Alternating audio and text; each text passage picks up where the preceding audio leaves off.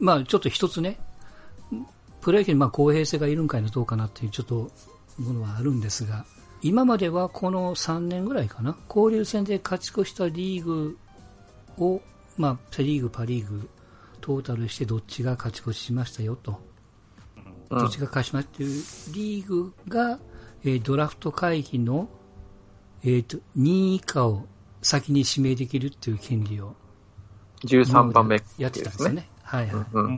それを、それだと、なんていうんですかね、公平性がないから、なんていうかな、それとリンクするのはやめようやと。うん。一年おきにやろうっていうことで。うん。あの、今年からまずセリーグスタートらしいんですけど、うん、13位の指名はセリーグからということになったんですよ。はいはい。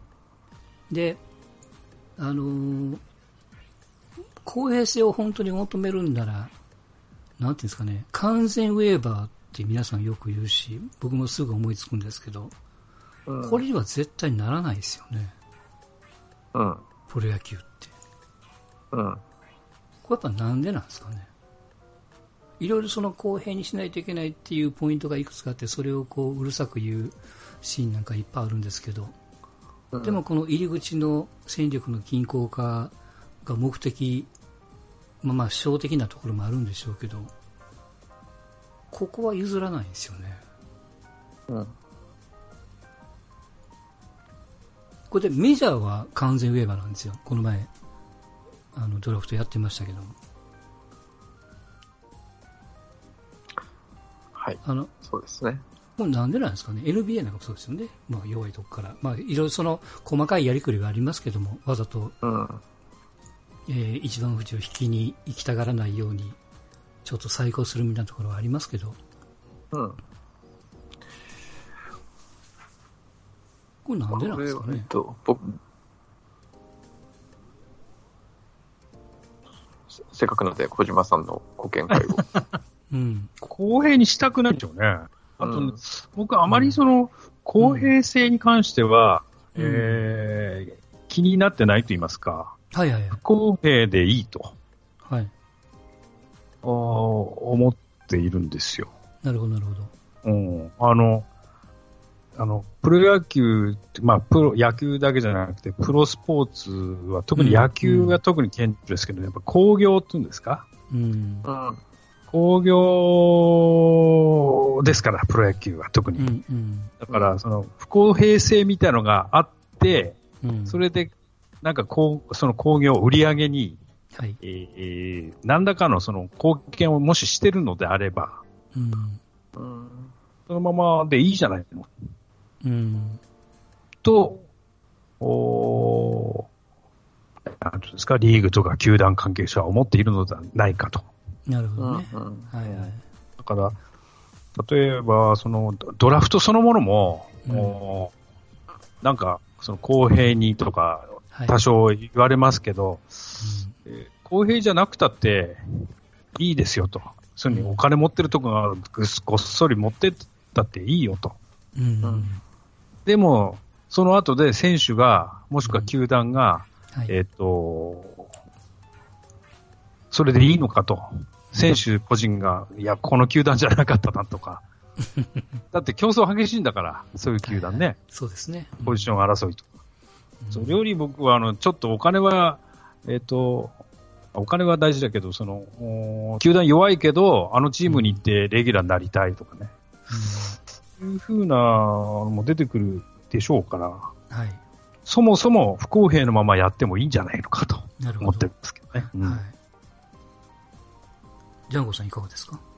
いや、面白い考えですね。僕はもうどこをゴールに持っていこうかって、あの、小島さんがおっしゃる通り、例えばもう巨人がいい選手ばっかりを取って、うん、それが全体の、プロ野球全体の売り上げにつながるんであれば、うん、よしと思ってる人たちがいる、うん、まあ、なのか、それとも、こう、競争力っていうのを高めていって、要はもう、えー、っと、まあ、極論で言うと、最終試合で、全、全チームが、まあ、同ゲーム差にいて、みたいな、うん、そういったところをこう目指すべき、それがプロ野球の繁栄というか、売上増につながっていく。まあ、どっちを目指すかっていう極端な感じかなと思ってて、で、結局どっちも目指してないのが多分今なんだろうなっていう。ああ、なるほど。うん。っていう印象ですね。だから、うん、うん、競争力も促したいけど、なんとなく、こう、ね、大きい顔の人たちのことはいはいはい。も考えないといけないからっていう、うん、そこの辺のこう、バランスの取れてなさがなんかこう、こう違和感と、もしかしたらそのプロ野球の拡大の邪魔をしてるのかもしれないかなっていう。はいはい。なるほどね。っていうイメージですね。はい。はいはい。あの、私もあの、提案しておきながら、これ、前に言ったと思うんですけど、もう、もう、あの、選手を獲得するのはもう、サッカー的にもフリーにしちゃったらいいと思うんですよね。本当は小島さんおっしゃるように。もう行きたいところに行かしたらいいと。取りたいやつを取りゃいいと。で当然その70人とかいろんな枠があるから、いっぱい取りすぎるとそれだけ膨れてくるわけですからね。うん。まあそれも、あの、なんていうかな、選手を70人じゃなくても100人囲ってもいいよみたいな、そんなことでもいいんですけど、なんかこう、昔は違うかったんですよ。もっともっと公平性で、いやいや戦力均衡化で弱いところにどんどんいい選手が行かないと野球が面白くないとずっと思ってたんです。この3年ぐらい前までは。で、あの、まあ、ここでね、ストンちゃんさっき入ってきましたけども、よく聞くんですけど、やっぱこう、球団のその的なこう努力、巨人でも努力はしてるわけじゃないですか。巨人でもって言うとおかしいな。うん、で、だからこそ巨人に憧れて皆さん入ってくるっていう、うん、そのこう努力分はやっぱり認めてやらないといけないと。うん、で、あのー、当然、本当、小島さんおっしゃるように、出てなんぼやっていう選手は巨人に行かないですよ。出れないし。あの、ソフトバンクと一緒ですよね。出れないから、他のとこ行きたいっていうのと一緒で。うんだからそれでもっとこう活性化を図ってやると、なんか人の入れ替えが、移動がないというか、まあ、これもこう昔からのこう日本人のあの悪いところなんでしょうけど、途中で選手が動くと、なんていうんですかね、まあ、リタイアしたというか、えー、っと、落ちぶれたというか、なんかこう、巨人から他のチームへ行くと、それがこう、ダメなことみたいな。印象があるけども、それはだいぶ色が変わってきてるじゃないですか、今はとにかく。うん、だか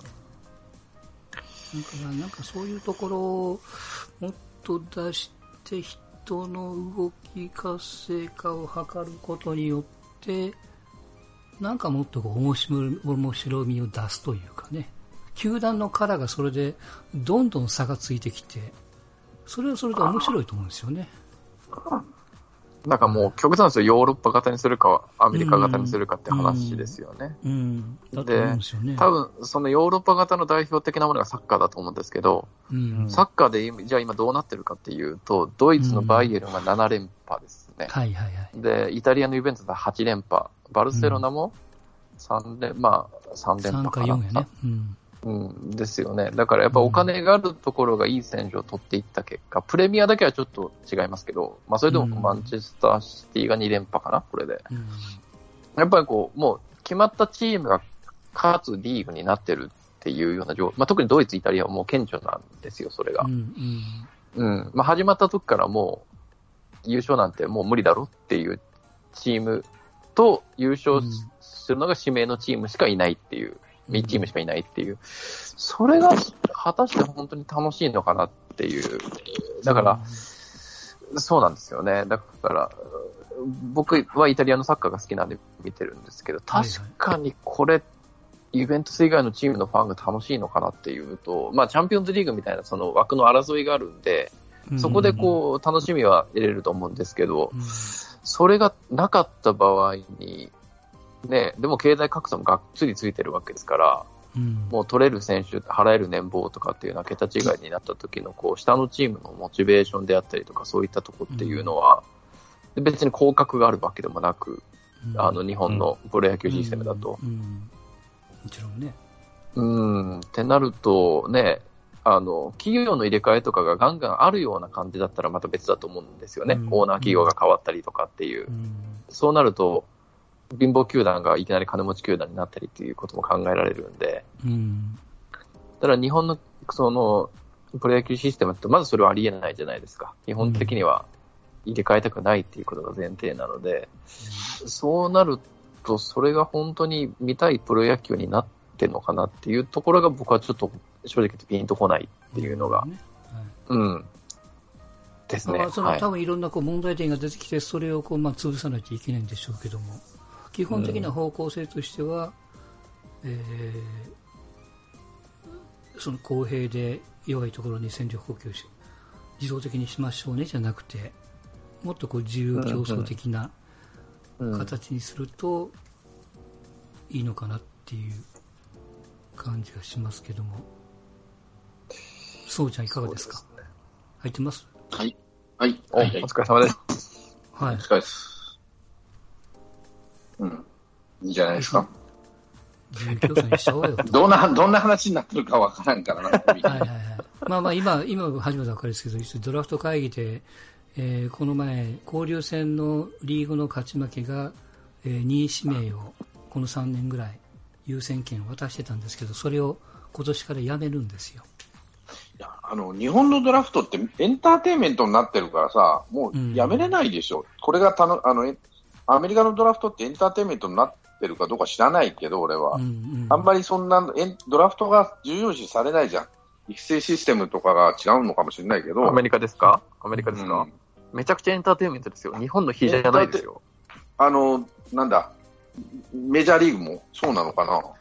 メジャーは、そうでしょ、あのバスケットとかは、バスケットとはあの大学のバスケットが非常に盛んだから、日本は高校野球が盛んなんで、エンターテインメントになるわけやね。大学よりも高校生、例えば去年だったら吉田康生とかさ、えー、なんだね、とかが注目されるわけじゃん。大学のすごい選手って、まあ出てこいは別だけど、より高校生の、高校野球のヒーローが一番注目されるわけで、それは高校野球っていうのが日本はめちゃくちゃ盛んだからエンターテインメントになるだけの話でね、清原、昔で、うん、で、メジャーではバスケットボールは確かに、バスケットやフットボールは野球はすごい大学が盛んだから、そこのヒーローがどこ行くんだろうっていうので、エンターテインメントになるかもしれんけど、野球ってそんなってんのかなと思って。で、で、そこまでないでしょうね。一番の一巡目が、うん、一番の一巡目がみんなヒーロー、みんなのヒーローがなってるとは限らないのかなと、野球、うんうん、野球に限ってちょっとしますけどね。うん、でそうすると、そうするとね、ドラフト今やめらんないだろうなと思うわけ。エンターテインメントとして楽しみだからね。やめやいいとは思うんだけど、一つはね。それはそれで、ドラフトあった中で、うん、その、例えば逆指名がありとかないしとかね、そういうこともあったら面白かった、面白いなと思ったりする。まあちょっとこれは、お楽しみ、あの、ちょっと違うかもしれないけどね。うん。あの、メジャーはもう完全ウェーバーなんですよ。うん、あの、下位の30チームあっても下位のチームから順番に放り込まれて、まあ、指名をするわけです。で、選手は選手で、まあ、拒否する権利もあるんですけど、でこいつとリンクしてるのが、あの、FA 選権を取得した選手を契約するかどうかで、えー、っと、ドラフトの指名権を相手に取られるっていうのが一個あるんですよ。よくある、あの、よく聞く話ですはいはい。今回、あの、カブスがあの、キンブレルっていうね、ピッチャーを、ようやくですよ。3年50億弱で契約しましたけど、あれ、去年レッドソックスから FA してたんですね。レッドソックスが FA した選手にあの、えー、Q オファーってクオリティ、 qualifying offer って言って、もともと、えー、所属してたチームが、えー、うちと契約せんかって優先権が一つあるんですよ。うん、で、まあ、それをすると、えー、っとね、年間20億ぐらいなんですけど、それに乗っかった選手もほとんどいないんですよ。別にこう、オファーをされるってことはそれだけニーズがあるから、他に行くともっともらえるっていうことがあるんで、ほとんどそれと契約合意にはならないんですけど、ここからがくせ者で、レッドソックスと契約しない。ただし、ドラフトの前に他球団と契約すると、例えば今回カブスですけど、カブスが契約したのはドラフトが終わった後なんで、それ関係なくなったんですけど、仮にカブスがドラフト前にキンブレルと契約したとすると、キンブレルってあのキンブレルでしょ？そうそうそう、307セーブの。はい。あの、鈴木が真似してるとおなじみの。うん。はい、肩いからすぐれる、ね、そうそうそうそう。で、そのドラフト前に契約をすると、えー、カブスのドラフト指名権が、確かレッドソックスに行くんですよ。その、これがね、一回り目というか。これがね、日本とアメリカの差なんだの一つなんですよ。この、うん、なんていうかな、そのドラフトっていうのは、そのアマチュアからプロに入れるという儀式じゃないですか。はい、メジャーもね。その儀式を、アマチュア側がプロに左右されるわけですよね。要は、指名権取ったり取られたりとか、はい、それを渡したり、一位権。それをリンクしてくれるなっていうのは非常に嫌がると思うんですよ。特に高野連が。で、その代わり、その、ね、その代わりメジャーは結局 FA 権というのも自動取得なんですよ、そうそう日本と違って。だからそれと、うん、アマチュアのドラフトをリンクしてくれるなっていうのが、うん、そういうもんで左右してくれるなと。球団の事情っていうのかな。そういうのって。ただそういうので汚い金が、ま、回るやねえかっていうようなことを言い出すわけなんですよね。はいはい、そこがメジャーとの大きな差なんですよ。メジャーは例えばドラフト1位の権利をやるから FA 権ちょうだいねとかね、うん、FA 権取ったらドラフト1位の権利やるから、まあ、なんだろう、えー、っと、そういうものを差し引きするっていうのを、いや今年は目星のおらんからいらんわみたいな感じにするのを、うん、その雇用機会均等法を奪うみたいなようなことを抜かしやがって、アマアマチュアは やるわけですよ。でも、メジャーっていうのはそんなもん関係ないと、一括りだから、新人を取るか、ベテランを取るかの差やと。安い、安くて有望な新人取るか、高いけど、えー、ベテランを取るかっていう球団によって、そういう選択肢が広がってるけど、日本の場合は選択肢が広がらないんですよね。そこのアマチュアの変な壁っていうのは、特に高野連とプロ野球の壁ってのはめちゃめちゃ高いわけなんで、これを取っ払わないと、そこの公平性の話が出てこないと思うんですよね、まずね。まずで、まずね、その、その、うん。で、その公平性というか、その壁を取っ払うためには、えー、小島さんもその、もう自由競争にしちゃえと。入りたい球団に行けと。まあ、ただ、ただあの、球団にも事情があるよ、その人数制限があるし。いやいや、うちに来れるのは10人までやり、みたいなことになるわけじゃないですか。広島やったら3人でええよとかね。うん、いうことだからね。うん。ええわとかね。うん。で、それをドラフトを嫌がったのが、ドラフトの自由契約、あと、なんやった、逆指名を社会人と大学生だけは OK やったでしょ、うん、そうね、あれ、なんで高校野球が嫌がったかというと、高野連が嫌がったんです。うん、やめてくれ。と。だから、そこに壁ができるわけなんです。ドラフト自由に、ドラフトを取っ払ってみんなで自由に取ってなって話になった時に、うん。それで高野連が嫌がると、ドラフトにしてくれと。うん、あのそんなで、高校生ドラフトに分け、まあ、あれは時期の問題もあってんやけど、だからそこのところは日本の特殊な事情があって、その、なんていうかな、まあ、片っぽで言えば公平性というかもしれんけど、そういったものを、まあ、プロ野球から側から見て阻害している面は高校高校野連はないとは言えないです。まあ、だいぶ緩くはなりましたけど、それでもやっぱ自由競争ってやって一番嫌がるのは高野連なんでね。これ、ストーンさん聞きたいんですけど、うん、高野連にそこまで気使う必要ってあるんですか？あるんですよ、これが。なんであるんですかね、教えてください。やっぱ供供給してもらうもんですから。でも供給先がないと、供給先はプロ野球なわけじゃないですか。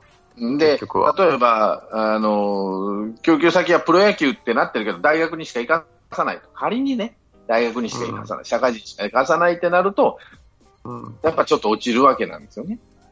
いや、メジャーに行かすっていう手はないと思うんだけど、彼らの中には。うん、ただ、その、供給先はプロ野球ってなっても、プロ野球、まあ今はそうだよ、プロ野球だけがすべて、プロ野球を下に見てた時代からの話なんでね。相当古いですね。うん、癒しいものだっていうのもあるんだけど、ただプロ野球を認めてないというか、権利として、そのプロ野球が上、高校野球が下ってさせるのは、えっ、ー、と、朝日新聞にとってはとんでもない話なんで、やりたくないですね。はい。結局何か言うと、最終的にはその、なんだろうな、新聞会社の利権争いなんですよ。最終的には。まあ、さっきのジャンコさんの話に乗っかると、じゃあもう高校野球はめんどくさいから全部大学に行かせと。高校生を直にプロ野球界は取れないっていうデメリットは発生するけども、うん、でも大学社会人はもう自由競争にしちゃうっていうね。そこでこう、ね、改革を図れるっていうのがあるじゃないですか。例えばね、抜け駆けしてプロ野球に入れたと。党員からプロ野球に入れましょうと。うん、仮にしたとするじゃないですか。党員はプロ野球 OK よみたいな感じで、この知事を。じゃあどうするかって言ったら、まあ極端なことが出場停止にしやいいんです。まあでも今の時代でそんな活かせないみたいな、こう、例を出すことなんて、まあ、なかなか難しいとは思うので、だいぶ歩み寄ってはいますけどね、うん、お互いに。ただ、プロ野球側もそこまで根性がないから、いったらええけど、ね、わけですよね。結局、でもかまへんかまへんと。そこまでやりたい人もいないってことですね。うん、で、うん、ジャイアンツも江川問題、まあ、桑田の時は別として江川問題は大学絡ましてるだけなんで、法制を絡ましてるだけなんで、うん、えーと、高校生で汚いことはやった人はあんまりないんです。過去からね、ずっと見て。うん、社会人はありますよ。社会人、大学は、あの、例えば、柳川問題とかね、えー、これは中日がやらかした問題なんですけど、それは社会人ですよ、あれは。で、社会人との壁ができてきたっていうのもあるんだけども、高校野球とは不思議とそこまでいかないっていうのは、まあまあ子供やっていうのもあるんですけど、大学に行かしてからのはまだリスクが少ないというか、あのその、あの、揉め事が少ないというか、いうのはあるんじゃないかなって気はするんだけどね。でもスターは間違いなく高校生やからね。まあまあまあ、そうですね。うん。大学のスターよりも高校生のスターの方が、やっぱスタードは上ですからね。うん。まあ好きですよね。日本人は少なくとも、そっちの方が。うん。だから、アメリカの事情と日本の事情が違うのはそこが大きいと思うんです。本当のスターっていうのが、入らせるのはドラフトで、その、なんていうかな。まあそういうのもある、公平性を高野連が保ちたいっていうのもあるんやけどね。なんで保ちたいかっていうのは、まあいろいろあるんでしょうけど、うん。だからね、まあ、最近つくづく思うのは、まあ、この前チキンパリちゃんが言ってましたけど、だいぶ前かな。えー、ただ去年のドラフト1位、3球団で重複して、ロッテが藤原取りましたと。なったら、それロッテは今年のドラフトの1位の指名権は剥奪じゃなくて、えー、っと、19、何 ?19 指名が、2位指名の後に、最後に1位指名するとか、なんかこのギャンブル要素をこう、1位に残している以上、まあ、彼的にはそこが不公平ということで、そういうアイデアを出したんですけど、毎年運がいいからドラフト1億を釣り上げていくっていうのは、これはおかしいやろと。なんかそこにこう、手こ入れができないのっていうのが彼の意見だったんですけど。これでもポジショントークでずっと阪神が9時に勝ってたら同じ感想を持ってたんですかねいやー、どうポジショントークじゃないですか。ただだからそ、そんな、そんなことも全部、だからやるんならもう完全ウェーバーか、完全自由競争かもどっちかかなって。今の状況が公平って、あの、思ってる人が多分多いんでしょうけど、公平って思わされてるというか、いや、実はちゃうんやで、みたいな。そもそも最初の段階で公平じゃないですからね。なんかそんな気が、ね、完全ウェーバーじゃない時点で。うん。うん、いや、逆指名はない、もうなくなっちまったんやけど、逆指名じゃなくても無理くり取ってる選手っていうのは意外とまあ、ジャイアンツあったりしたら菅野であったりね、小林であったり、長野であったりとかね、うん、そういうことを企業努力としてしやいいんだけども、最近、まあ、ジャイアンツ真面目にやってないから、そんなこと、だから弱ってきてはおるんですけどね。でも、それはありやと思うよ、俺は。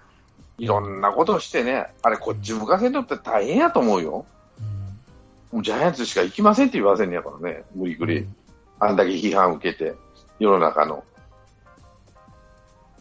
それはやっぱり企業努力ですよ。企業努力か本人の意思かっていうことになってくるし、まあ、最近言わんから企業努力を俺はしてないっていうわけね、ジャイアンツは。他も言わしちゃええやんけ。福岡なんで、ホークスしか行きませんっていう選手も中にはおってもおかしい、うん、一昔、昭和50年代の西武ライオンズ見てみながらやって。もうせ石毛も中尾も中尾はいかんかったけど、いろんな選手がもう西武しか行きませんって、じゃんじゃん言ったんやから。そうやったね、あの時はね。ほんでドラフト外で何人取ったか。ドラフト1位だった高山、河村なんか全部拒否してプリンス入れて、その後3年後に西武、ドラフト外で、松山、松沼兄弟もそうやし、ドラフトで外してくれ。ドラフト外で2人取るんですよ。ドラフト1位級を。それは企業努力ですよ、あれは。めちゃめちゃな。子供ながら中日の大砲が中日球団職員っていう肩書きが、本当、子供の頃意味がよく分かんなかったですね、そういえば。いやいや、伊藤、伊藤勤もそうでしたもんね。そうそうそうそうそう。そうやって考えたらね、あれ企業努力なんですよ、ライオンズとか中日とか。それで入ってくれ、あの、中込もそうでしょ？甲府商業から、甲府工業から阪神タイガースの球団職員になって、阪神タイガースに入団して、成功する点は別ですよ。伊藤勤なんてね、もあじゃルール的には他球団の球団職員も指名できたんやもんね。できますよ。えっ、ー、とど、どっかのチームがやってたんですよね。えっ、ー、と、ドラゴンズかなんかライオンズの、誰やった？小島が誰が指名したんじゃなかったかな？うん、やりゃええやんって言うけども、やらないでしょ。あれは企業努力です。まあ、それはドラフトの横にある企業努力なんで、今はそこまで一生懸命しないというかね、そこまでの格差のある選手を無理やり引っ張ってまでっていう、片っぽで言えばそこまで引っ張ってまでやるような産業でもないのって見られ見くびられてるのかなって気はせんでもないんですけどね、うん、産業としてね。スター選手を並べないとだめかなとか思われてないかもしれない。例えばあのライオンズに何しても、あれは新興球団ですから、当時の。はいはいはい、もう何が何でも勝たなあかんと。顔顔を、あの見せなあかんって、根本さん、堤堤さんが金出して、根本さんが無理やりゴンゴンゴンゴンやったわけでしょ。今のジャイアンツの日じゃないです。うん、だ自由度合いが減ったわけでしょ。自由競争があったりとか、まあまあ、完全、あの、博打問題とかなんなんて裏金問題とかあって自由完全自由競争にしましょうよって話になって、だんだんだんだんそういう企業が叩かれるぐらいならやめといた方がええかと。野球で勝ったって大して儲からへんてと。企業名もそんな売れへんしヤクルトはもう皆さん飲んでくれるしな。読売新聞は適当に売れるし阪神電鉄はちゃんと動くし、まあええでってなるわけですよ。買ったってなメリットないやん。企業が、親企業ですよ。うん、逆にさ、無理くりガンガンガンガンやったからって、なんか叩かれるよりはいいか。うん、ソフトバンクがそれやるかと思ったらもう、なんや、ね、自分とこの企業のイメージだけ大事にしてはるし。はいはいまあ、あれうまいけどね、いろいろやってますけどもね。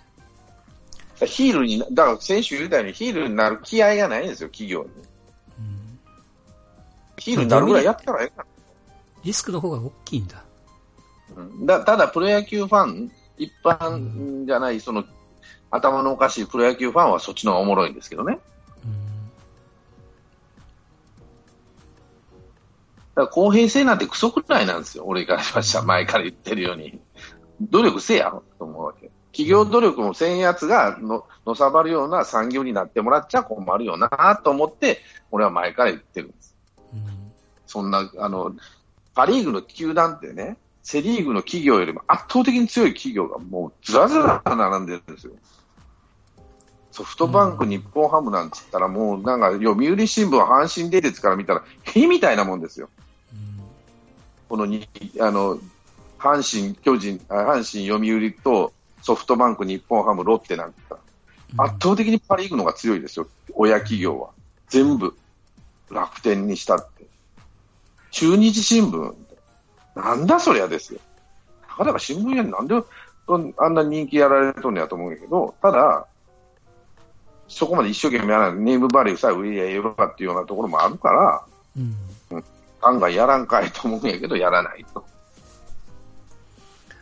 まあ、その結果、やっぱり、まあ、小島さんもおっしゃるように、あの、球団の格差というか、まあ、そう個性というか、カラーがまあどれ見てもいいし、大雑把に言うとどれ見ても一緒っていう、うん、うん、ことになっていくんでしょうね。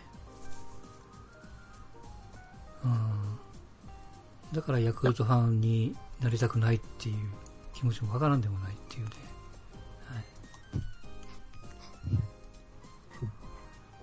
はい、あれ、あれですかね。ね。うん、球団の成績と、うん、親、親企業の、うん、業績、売上収益っていうのはあれ、はいはい、関係ないんですよね。あんまりね。うん。これはナンバーワンソフトバンク。優勝すれば収益上がるんですかね。親会社の。読売だけでしょ。読売と阪神関係ねえか。まあ、少し、うん。一番直結するのは阪神、読売だと思う。新聞っすかね。いや、あの、テレビ。テレビ？うん。日テレの視聴率が上がるとかね。ああ。なるほど。メディアを持ってるとこは視聴率が上がるスポンサーがつく、新聞が売れるスポンサーがつく。ところが、ソフトバンクがバンバン買ったからって携帯電話がガンガン売れるかって売れへんでしょ。関係ないでしょ。オリックスがガンガン買ったからって、みんな車、オリックスでレンタカー使うか使わないでしょ。ロッテが優勝したからってチョコレートバンバン食うか言ったら、まあ食うかもしれんなと。だから一生懸命読売はし死ぬ思いをして80年間やってるわけですよ。ただそれがどんどん身にならなくなってきてるから地上波で放送するのもやめ。でもね、身にならないこともないんですよね。よそと比べたらやっぱ割合高いんですよ。うん。メディア企業は。うん。まあ、なんですかね。いや、本当にメリットがあったら地上波でやれいいだけのことやもんね。いや、地上波だけが儲かるあれじゃないんですよ。今、金払って見てくれる人がおるから、しっかりと。うん。そっちの方がでかい。他の球団も一緒じゃないですか。でかいのうん。でも、直結しますからね、ジャイアンツストリームは。うん、その、他の球団は、メディアじゃない他の球団は、DNA かなの人、営業マンが言ってたっていうのはなんか見たことありますけど、要は、それで知名度が、ソフトバンクもそうか、知名度が上がるじゃないですか。楽天もそうなんですけど、だから、じゃあ優勝したからって言って、あの、パンっていうのはもしかしたらメディア企業に比べては少ないかもしれないんですけど、まあ、球団持つことによってね、ネームバリューも上がって、それによってこう営業成績とかっていうややり方、やりやすさとか、そういったのもあるか。ら、どっちかっていうと、なんか副産、アメリカとかもそうですよね。なんかオーナーが球団を持つことによって、なんかこう、自分の、自分たちの価値とかっていうのを、上げることによって、そうですね、あのビジネスがやりやすくなるっていうところで、なんか直接の売り上げを上げるというよりは、なんかこう、それによる副産物的なところとか、おっしゃった通りステータスとか、そういったところでこう、なんていうんですかね、こう、強いことの、とか、こう、全国にこう、流し入れることの、こう、メリットを受けるっていうそれがなんか普通、大体一般的、あとはね、そのマージャンダイスとかそういったところが強ければ強いほどっていうのはあるんでしょうけど、基本的にはそっちの方が主なんじゃないですかね。だからこう、メディアを持ってるからそこで優勝者視聴率っていう方がどっちかっていうと、こう、レアケースなんじゃないですかね。ねうん、多分。だから、もう一つは、あと阪神、巨人、広島もそうなんかな、まあ、先週言った通り、やっぱ宗教、宗教になってきてるから、やめるやめれないというか、固定客の異常の強さっていうのがあると思うんですよね。クールボさんまた言ってますよ。そうそう。もうメール送るぞっていう、もう脅されてますからね。メールでも何でも送ってくれへんやんけ。などういうあれかわかりませんけどね。まあまあ、でも、どうなんかな。でも、ちょっちょっとやっぱりスタイルを変える、変える時期なのかな、どうなのかな。このままでいいのかね。いや、だから親企業が真剣にどう考えとるかなんですよ。野球というものの文化をどう考えとるかなんですよ。だから、例えばトヨタ自動車、松下電機ね、松下最近でもあのパナソニックか、今サッカーに名だたる企業がずらずら並んでるんですよ。サッカーの資本力、サッカーの親会社の資本力なんか圧倒的ですよ、プロ野球から見たら。全然勝てないですよ。サッカーの方、J1 の親親企業を見たら。うん、でも、プロ野球のはまあまあ今のところ人気ある。まあまあ人気あってもいいんですけど、なじゃあ彼らはなぜプロその魅力のある、魅力があるというか、ステータスのあるプロ野球に来ないかと。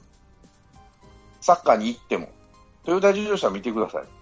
プロというプロ全部やってますよ。でもサッカー、野球だけやってないですよ。アマチュアをやっても。松下電器もそうですよ。プロというプロは全部やってますよ。うん。コスパなんじゃないですかね。いや、それと儲からない。今更入っても。なんでかと宗教家がおるから。宗教家って何？って言ったら、読売ジャイアント、阪神タイガースとか、そういうところのもう宗教感が圧倒的に強く、今更入っても引き立て役にしかならない。いうのが強いっていうふうに聞きましたけどね。ソフトバンクも入ろうが、資本、だって日本の超有料企業ですよ、ソフトバンクって。まあでも、あの段階でまだまだですくなかったです。楽天もそうですけど、2001、うん、2年 ?3 年、3年ぐらいか。2002年か、十数年やって、パ・リーグであ成績も圧倒的ですよ、この20年間、十数年間。あまあまあ、ですけど、そのかか加入した時まあソフトバンクはちょっとあれか。ソフトバンクのはまあ大英から譲り受けたっていうところもあるから、もうチームある程度てるね。企業としてはまあ足元はしっかりしてきたけど、全国的な知名度とかそういったものはね、うん、使ってる人しか要はやってなかったから。まあ、そのおかげで、知名度っていうのは楽天っておじいちゃん、おばあちゃんも知るようになったわけなんで、そう、だからそこが目的なんじゃないですか、うん、球団で、それの、だからそれに終始したら、プロ野球というもので、勝とうという、うん、まあ、なかなか難しいと思いますよって話なんよね。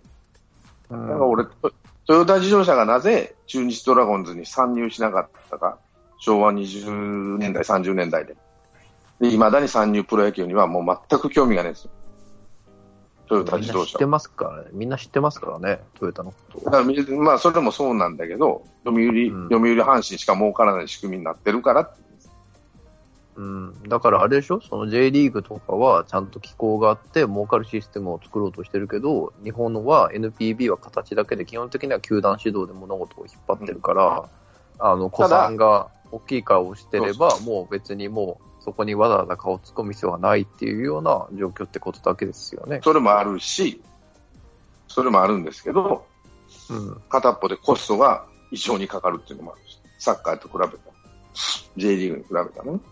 まあでもトヨタぐらいの企業だったら別に100億、200億。まあ、へいでもないけどね。へいでもないでしょ、本当にやる気がある、うん、でもまあ、じゃあトヨタがね、あの、名古屋グランパスをね、アジアナンバーワンにしようとしてるかって言ったら、今、何チャンピオンズリーグに行けるか。まあ今年はいいけど、ちょっと前まで J2 ですよって話ですよ。二十何年間やってて。で、トヨタ明夫さんがこれじゃ恥ずかしいって一生懸命やりだしたけどさ。うん。まあ、ここから先かもわからんけど、20年間やっててここまでですかって話だ、トヨタ自動車が。だからやっぱ、サッカーではやっぱそれでもないんだけど、それ以外のプロスポーツはトヨタやってるんだけど、プロキング日本におけるキングオブプロスポーツの野球には手を出さないのはなんでかって言ったら、やっぱりそこで儲からない仕組みがある。じゃあ変えましょうかっていう話になると誰も変えたがらない。そりゃそうやわな。みんなそれで飯食えてんねやから。うん。あ、トップがいですからね。うんところがパ・リーグは名だたる企業がずらずら並んでるんですよ、日本を代表するのね。うん、セ・リーグのちんけな新聞屋とか、あの短い電鉄屋とか比較したら、全然強い企業が並んでるのに勝てない。今回はあれだな。はいはい。岡本が4番外れたから、機嫌が悪いんですよね。はい。そうで、ね、なんで勝てないかってやっぱ彼らは80年間努力というか、まあ宗教、宗教観というか、俺にはしは宗教なんだけど、うんその宗教観を持たせる80年間の努力の前には勝ててないんでしょうね。20年では。まあね、まあそのプロ野球しかスポーツがなかったみたいなね、この昭和とか特に顕著だと思いますけど、あの時代に完全に抑えてるんだったら、それはなかなか。勝てないと思うんですよ。でも20年で。100年ぐらいのレベルだと無理だと思いますよ。まあ、まあね、でも思うのはやっぱり、なんていうかな、こう、自由度が低いというか少ないというか、それはありますね。あのー、まあ、例えていうのは外人枠とか、えー、一軍登録枠とか、要するにこう、弱いチームが弱いチームなりに、あの手この手その手を、まあ、今回そのサッカーですけど、神戸の外人学、あれきっかけで外人学撤廃じゃないけども変わったじゃないですか。ああいうこう、ルール的なものってプロ野球ってまずできないですよね。オーナー会議というか NPB の中でもんで、ああだこうだそうだをやらないといけないし、その辺いや、だから、本当に、うん、あの、楽天が参入した時の10球団にしましょう、12球団、12球団、10球団しましょう、えー、金属も潰しましょう、えー、合併させましょう、ロッテと西武を合併させましょうってたった時に、うん、企業が、パリーグ、パリーグだけ言って悪いんやけど、パリーグの企業の本当の考えてたことが分かったっていうことなんです。真剣に、うちの企業のチームを日本一にし、例えば世界一にするとは、まあ、あの、誰、誰やったかな、あの人。孫さんは言いましたけど、ね、なかなかそんなことはうまいこと言ってないのと、ね、結局世間の風に押されて合併するのはやめましたけど、ロッテと西武は。くそみ、あの、いろいろ言われて。あの時に、鍋つねが悪人になってやね、うまいことやあのやったけども、悪人にして、えー、仕立てて選手会もうまいことやってね、まあ、12球団残りましたけど、じゃあそこからどうなりましたって話なの。パ・リーグの球団、努力してますよ、努力してますけど、じゃあセ・リーグ抜くほどのあの成績は抜いてると思うんですよ、圧勝してると思うよ、いい選手揃えて。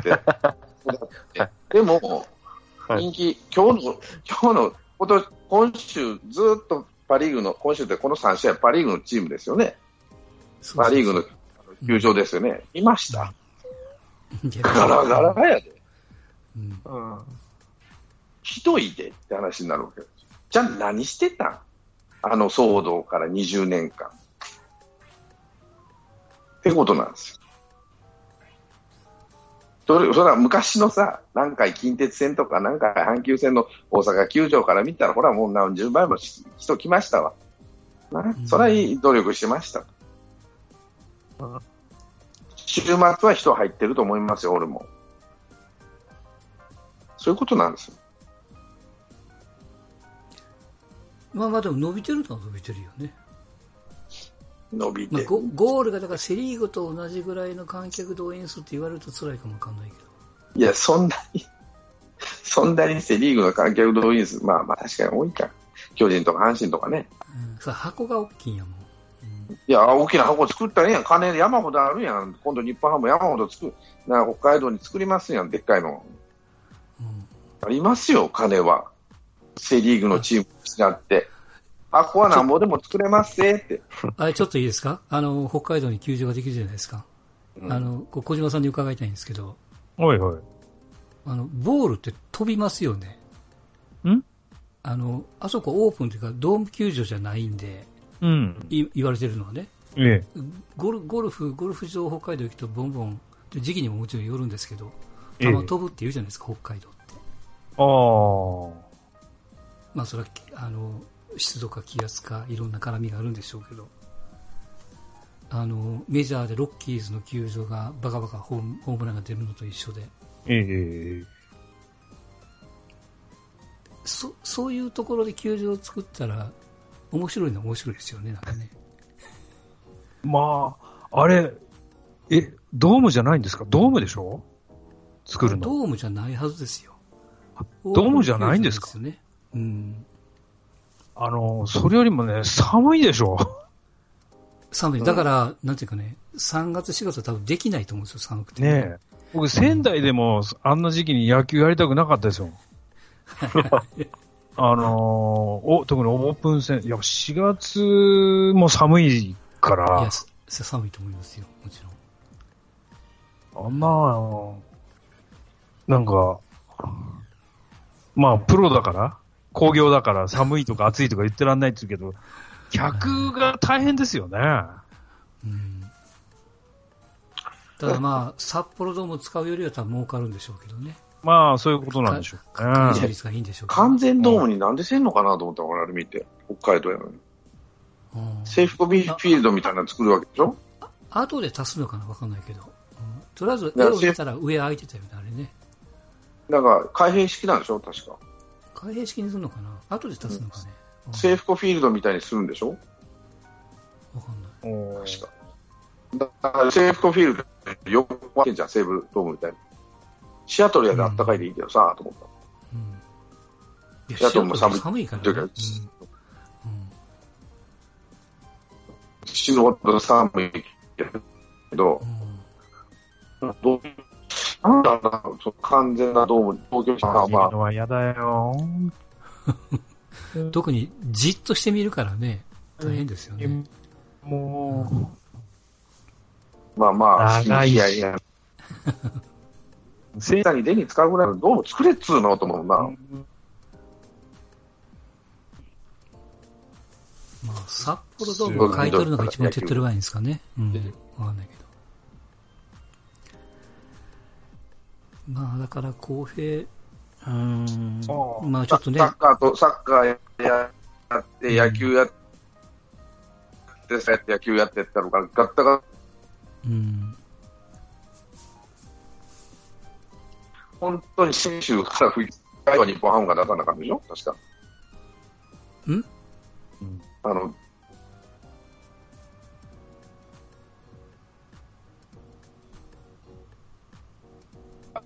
な、ん？なんかごめんなさい、途切れちゃった。ん？なんて？